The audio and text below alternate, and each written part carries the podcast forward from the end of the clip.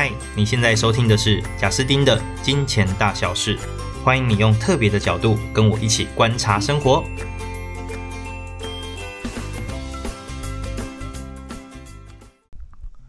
各位朋友，大家好，欢迎来到金钱大小事。大家有没有觉得今天有一点点不一样呢？没错，我换麦克风啦，我终于买的麦克风终于到了啊、哦，来了，可能等了一个多礼拜吧。那各位呢？这个麦克风其实也没有特别的昂贵啦，就大概一千多块，两千。可是我自己听起来哦，真的是声音差很多，就相对来讲，整个的细致度哦，洪亮度啊，声音也比较不会忽大忽小。因为我之前都是用呃 iPhone 直接录制，那录制起来就会有时候还会爆音，那有点抱歉了，不好意思。如果有空，我再回去把之前的比较糟糕的集数重新录制一下。哎，可是这时候我其实故意想要录这集。来分享一个有点有趣的议题，就是有一些朋友其实有问我说：“阿舒婷，你怎么不等你的设备好了，你再开始录制你这个 podcast 的频道？然后你怎么不呃等到，或者是你可能有一个更好的配乐啊什么的？”其实一开始也有朋友说：“啊，你那个配乐太吵了啦。”所以大家有没有发现，从第一集到现在，我的配乐也在慢慢变小声当中。从一开始好像是三十趴吧，啊，后来调二十趴。啊、后来好像就调十趴还五趴，我忘记了。总之我现在就已经设定另外一个。那同时音乐我觉得还堪用啦，就先暂时用这一个。那等等的我都是在整个过程当中持续的调整。那我会选择在还没有一百分的准备好就先开始做，有两个很大的原因。第一个原因呢，跟我做很久以前做部落格非常有关系。我还记得，我自己有一个理财部落格啦，那现在大概是两百多万流量。那在我比较早期刚做的那一两年哦，就每天的自然流量还不错，有三五千啊。因为现在部落格比较不红了，加上有各种媒体去瓜分整个人流，所以现在更新也没有很长了啦，很久才更新一次。现在可能每天大概就三五百吧，就降了非常非常的多。好，但是我的那个部落格叫做舒婷理财日记，然后那个部落格当然就谈理财，对不对？不对，其实我的第一篇文章叫做《如何手作母亲节礼物》，那就是某一个母亲节，我因为就不想花钱去买，又觉得就花钱没有新意，所以我后来就随便网络上 Google 了一下，就是礼物手作，哎，就发现有个相框，哎，蛮适合的。那我们家楼下的文具店买买东西，我就开始去用这样子，啊，就把这个过程就配合手机啊，然后就照相、照相、照相，把它整个这样记录下来。这就是我部落格的第一篇文章。为了把这个文章上架，所以我注册了皮克邦这个部落格，好，然后就开始使用了。那一样哦，就是我自己在做这一个呃 Podcast 频道，也是因为诶某一天晚上就突然有一个朋友就跟我说，诶差不多可以，你可以来做这件事情。我就好啊，所以我就在晚上十点，那时候待在我妈那边，我就十点这样用用用。我也完全不知道 Pocket 怎么用，完全不懂哦，都不知道是哪里要储存东西，可以上架到哪些平台，我都觉得奇怪，怎么平台那么多个啊？我就不管了，就一个小时内，就是先去找，哎，网络上大家都是用哪一个地方去做储存、储存音音讯，然后要上架到哪里，就一个小时这样乱用。那用完之后呢，哎，就开了这样子。好，那第一个呃，第一篇也是一样啦，我就看着的部落格上面的置顶文章，我就看着它，然后就看个几分钟，就开始录了。哦，这是我的第一篇 pocket。所以其实我会这么快，在设备还没完善的状况下就用，也跟我部落格用的方式有点像。那所以我自己其实有一个人生的小小的观念跟智慧，就是好像事情不应该准备到一百分才上。应该要先上再说，因为很有可能你花十个小时准备，你后来花半个小时就知道说这件事根本不能这样用嘛，那十个小时不就浪费了？所以我其实比较愿意先花可能十到半个小时先做一件事，做一做啊，该去用什么了，所以回过头再去学，诶，这个是我比较喜欢的方式。那某种程度我现在也都会鼓励啦，除非你非常有明确志向，不然会建议一些朋友不一定要先念研究所。你可以先去职场上摸一摸，哎，再回来念研究所。那同样的观念，我后来才发现，我好像不是现在才学到，我好像是从小就蛮喜欢先做做看的。我还记得高中哦，那时候玩一个游戏叫做《刺客》。还是刺客联盟哦，Assassin 这样子，然后反正呢，这个游戏啊，就是它是你就是一个刺客，那前面有一大堆的那个叙述啊，因为英文的我就懒得看，然后我就给它全部跳过，先玩再说，然后就去随便杀路上的村民啊，马上就被警卫抓了啊，发现不行这样，然后后来发现不能杀村民之后呢，我就会杀那些看起来像坏人的人啊啊，发现哎不行，马上就被人家抓起来打了，好像你要先做一些事，然后让他没有注意到才可以这样做，就很有趣。好，那所以我一直以来都是这样的个性。哎，后来哦，在在两个呃两年前吧，就我听到 YouTube 里面非常棒的一个频道，叫做老高与小莫。那这个频道呢，哎，真的很有趣哦。就他是老高跟小莫会谈一些 怪力乱神啊，反正就是一些超自然的东西。好，可是这个真的很有趣，他讲的很棒，很好玩。好，那小老高呢也很厉害，他们的频道在不到一年的时间破一百万。人呃的订阅哦，然后在不到两年的时间就破两百万，那现在已经三百多万吧，我记得。然后我就真的是觉得，嗯，这影片做的很棒。所以在好像一两百万的时候，YouTube 有一个新的呃方式，叫做它可以让你有一个会员专属制，也就是说呢，你身为一个创作者，你可以让会员付钱给你，然后你给他们一些特别的影片，这样子，哦，哦，就这么有趣。所以我当时马上。订购了老高的这个频道，我就付了钱哦，让成为让我自己成为他们的会员，去看他们专属影片。我老婆就骂我说：“哦，浪费钱呐、啊！”我说：“不行啊，好的创作者我一定要支持啊。”他说：“你知道老高一个月赚五六千万起跳吗？那你到底在干什么？”好，我不管了，反正就还是要支持他们。那我觉得我这支持支持对了，因为在我付钱之后，我看到的第二个影片哦，他们的第二个影片，反正付钱之后看到的。他们呃就录了一集，老高讲说，当 YouTube 呃当 YouTuber 最重要跟最不重要的事，诶，我就觉得哦这很棒，这很棒，十分钟而已我就会听，就这内容才是我自己觉得很棒，我分享给大家哦。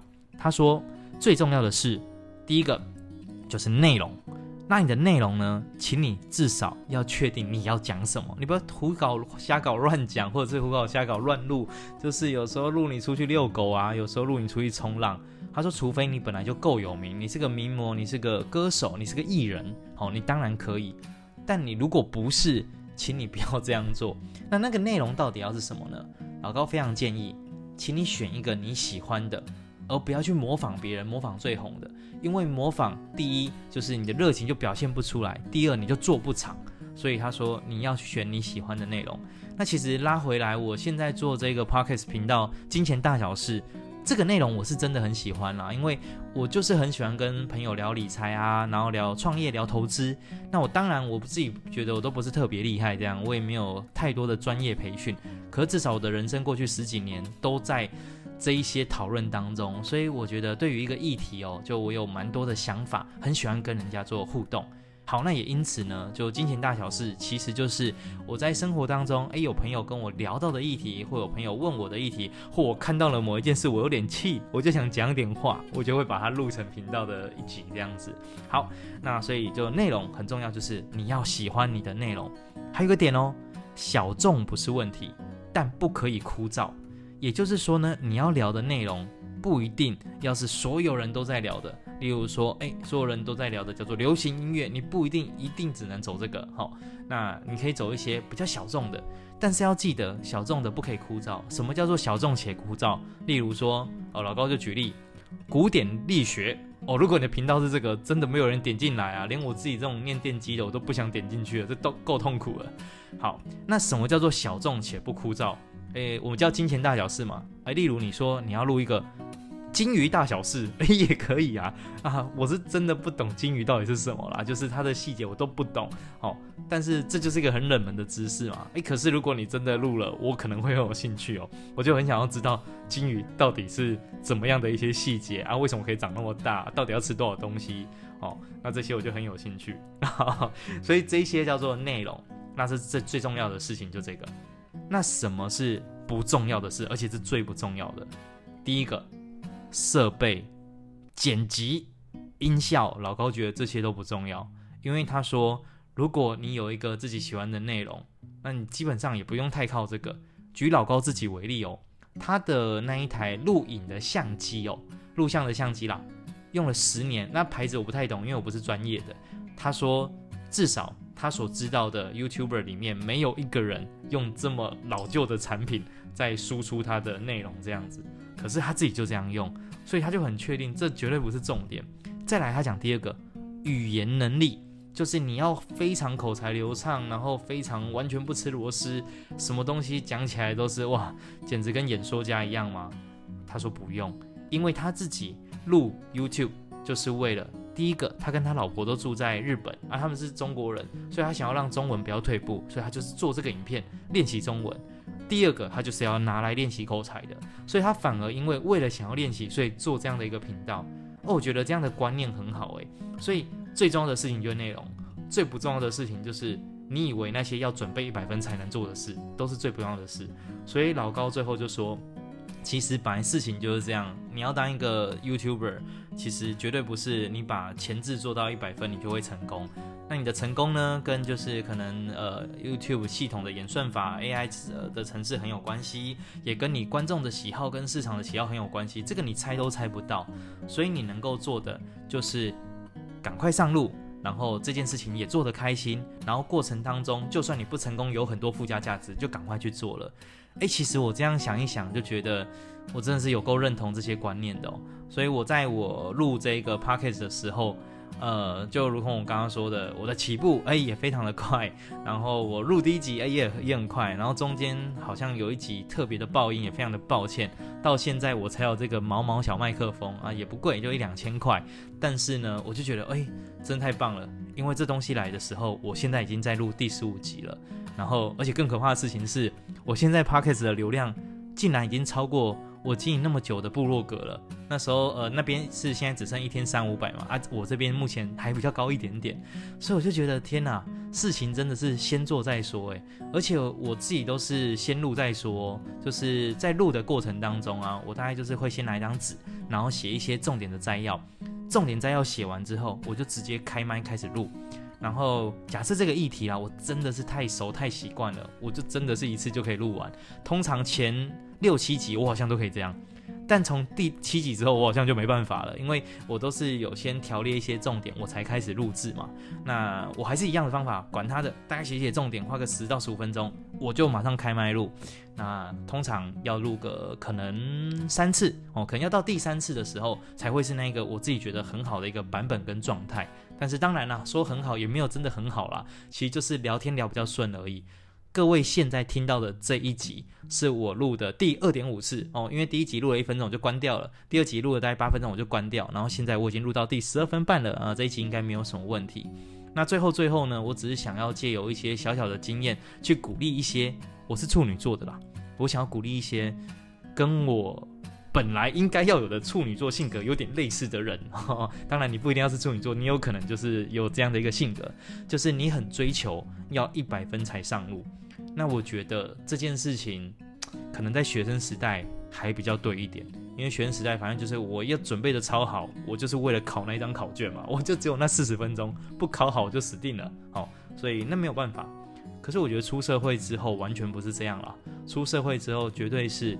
你要对于这件事情充满好奇心，然后你要勇于尝试啊，中间不懂的地方你都要想成是，哎，这件事不懂完全没关系啊，啊，我现在做我就可以更了解它，我就会懂更快啊。但是如果我完全没有任何的行动，那我完全连一点点头绪都摸不到，我说不定看三五个小时的一些教学影片，我都会睡觉呢。那不如我先来动一动。那就鼓励大家，就是在不完美的行动当中，诶，去找寻到甜美的果实。所以我非常喜欢一句话，叫做“不完美的行动好过完美的不行动”。好，那以上是我这一集的分享，分享给所有的朋友。最后还是太开心了，就是这个麦克风终于来了，所以未来大家不用听到可怕的爆音啦。那接着我们就下一集再见喽，拜拜。